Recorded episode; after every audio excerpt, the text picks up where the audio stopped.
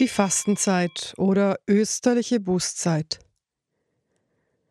Nach der fröhlichen Karnevalszeit beginnt mit dem Aschermittwoch traditionell die 40-tägige Fastenzeit, die seit dem Zweiten Vatikanischen Konzil als vorösterliche Bußzeit bezeichnet wird. Dem Aschermittwoch folgen die fünf Fastensonntage mit den zugehörigen Wochen. Nach der fünften Fastenwoche markiert der Palmsonntag den Beginn der Karwoche. Diese endet dann mit dem heiligen oder auch österlichen drei Tagen, lateinisch Triduum Sacrum, Triduum Paschale, welche sich in der Liturgie über den Zeitraum von Gründonnerstagabend, Messe vom letzten Abendmahl, über Karfreitag, Tag des Leidens und Sterbens Jesu, und über Kar-Samstag, Tag der Grabesruhe des Herrn bis zum Ostersonntag, Tag der Auferstehung des Herrn, erstrecken. Das Hochfest der Auferstehung des Herrn ist dann der Kulminationspunkt, der Höhepunkt der Fastenzeit, wie auch der heiligen drei Tage, die alle der Vorbereitung und Hinführung zum höchsten Fest des Kirchenjahrs, dem Osterfest, dienen. Zu den ereignisreichen Tagen der Fastenzeit und Karwoche folgen laufend noch weitere neue Artikel. Entdecken können Sie diese unter dem Link Radiolexikon auf der Homepage von Radio Gloria. Zur Geschichte. Die Zahl 40 der Fastentage geht auf das Alte Testament und Neue Testament zurück. 40 Tage und 40 Nächte strömte bei Noah der Regen in der strafenden und sühnenden Sintflut. 40 Jahre dauerte die Wüstenwanderung des Volkes Israel. 40 Tage fasteten Mose auf dem Berg Sinai und der Prophet Elia auf dem Weg zum Horeb. Und schließlich fastete Jesus nach seiner Taufe 40 Tage in der Wüste. Eigentlich sind es 46 Tage, aber die Sonntage zählen nicht zur Fastenzeit da der Sonntag, die Feier der Auferstehung Christi, ein Tag der Freude ist. Jesus Christus selbst hat im Hinblick auf sein Leiden seinen Getreuen vorausgesagt, Matthäus 9, Vers 15, es werden Tage kommen, da ihnen der Bräutigam entrissen wird, und dann werden sie fasten. In diesen Worten liegt der Keim der heiligen Fastenzeit. Nach der apostolischen Zeit im zweiten Jahrhundert fastete man von Karfreitag, dem Gedächtnis des Opfertodes Jesus Christus, bis zum Auferstehungsfest auf das strengste. Dieses Fasten war ein tatsächliches Mitleiden mit dem Herrn und eine heiligende Vorbereitung auf Ostern. Im Weiteren ist das Osterfasten auf 36 Tage angewachsen und die Zahl wurde dann durch Gregor den Großen auf 40 erhöht und mit dem Aschermittwoch begonnen. So würde das Fasten eine lebendige Erinnerung an das 40-tägige Wüstenfasten des Heilandes, eine Zeit, in der es darum geht, sich zu besinnen, Buße zu tun, umzukehren, die Osterbeichte zu empfangen, das Leben neu auf Gott auszurichten und vor allem, um sich auf das Osterfest vorzubereiten.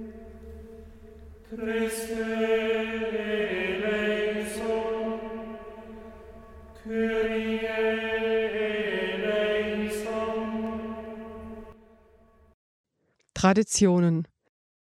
Die Fastenzeit ist geprägt durch Fasten zum Beginn am Aschermittwoch, dann auch mit dem Verzicht auf Fleischkonsum und bei vielen auch auf Rauchen, Wein und Medienkonsum, Internet, TV, soziale Medien und sogar das Smartphone.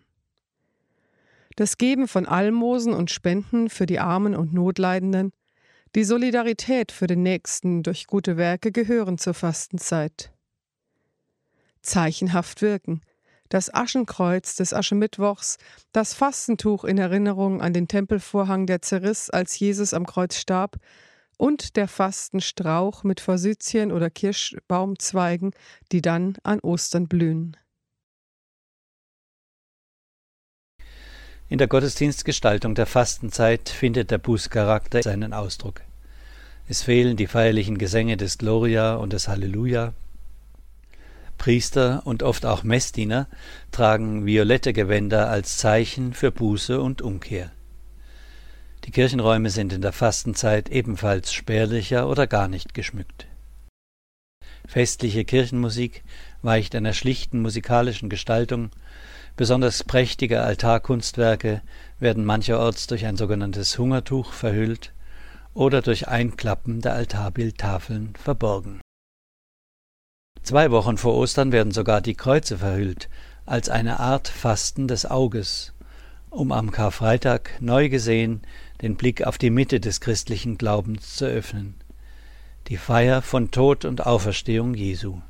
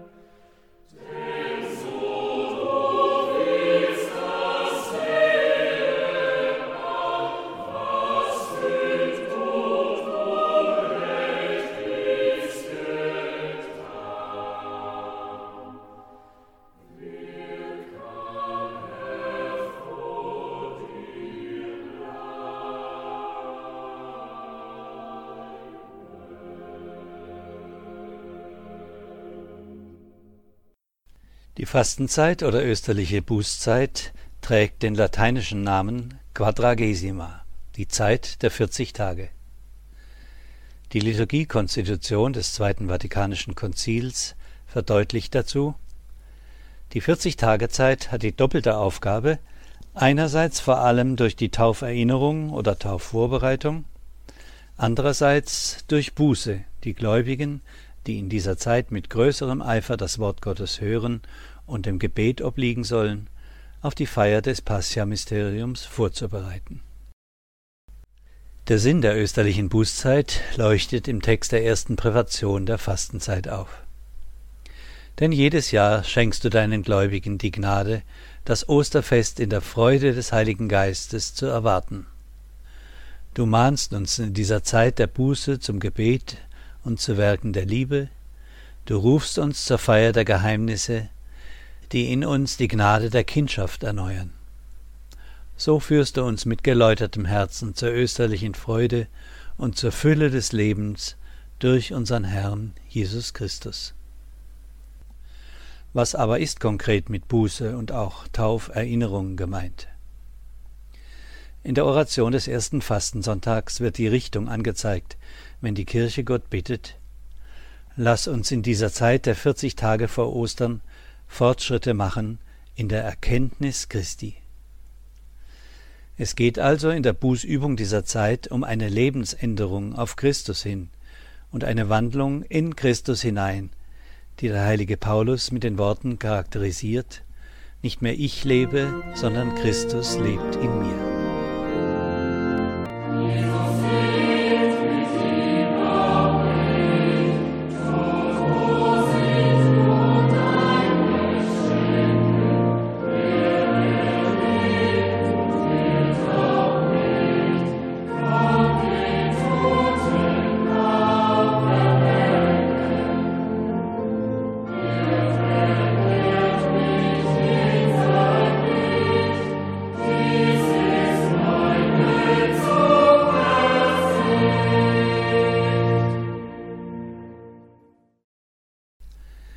Die von der Kirche immer wieder empfohlenen Werke heiliger Buße sind Bruderliebe, bezeichnet als Almosen geben, Gottesdienst, also beten im weitesten Sinne, und Selbstüberwindung, bezeichnet mit Fasten.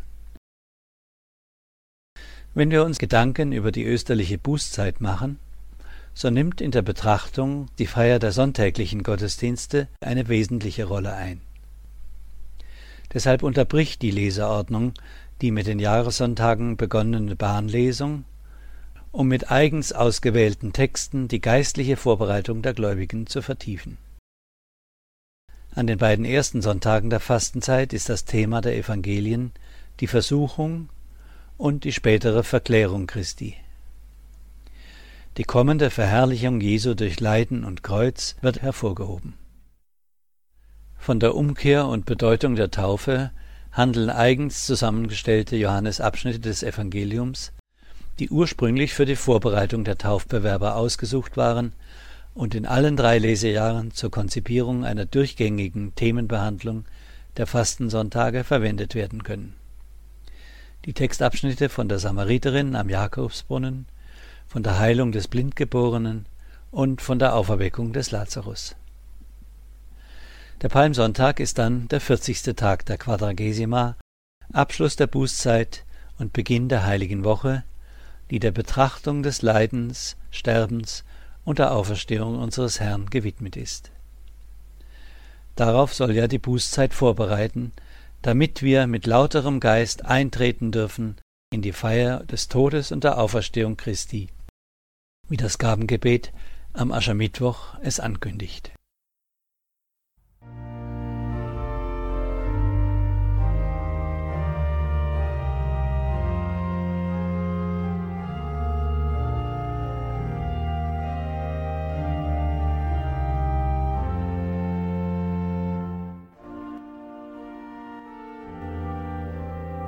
Herr, gedenke nicht unserer Übeltaten und erbarme dich unseres Elends.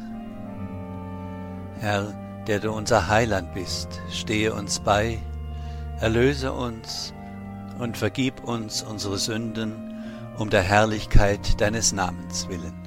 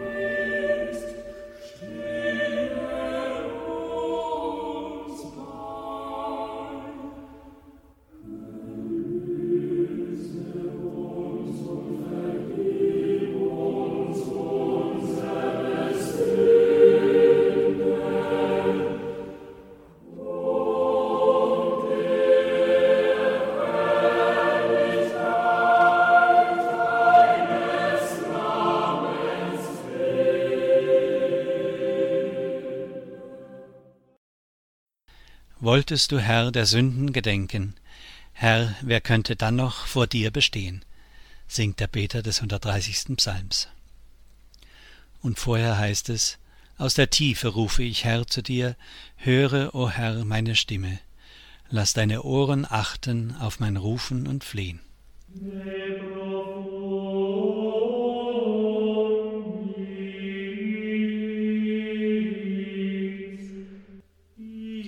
Wende dein Ohr mir zu.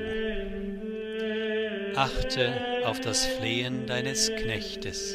Dieser Text gehört sicher zu den ältesten liturgischen Texten, die in der Menschheit noch heute in Gebrauch sind. Er war schon Teil der jüdischen Tempelliturgie der vorchristlichen Zeit und wurde von den Judenchristen ohne Bruch in ihren Gottesdienst übernommen.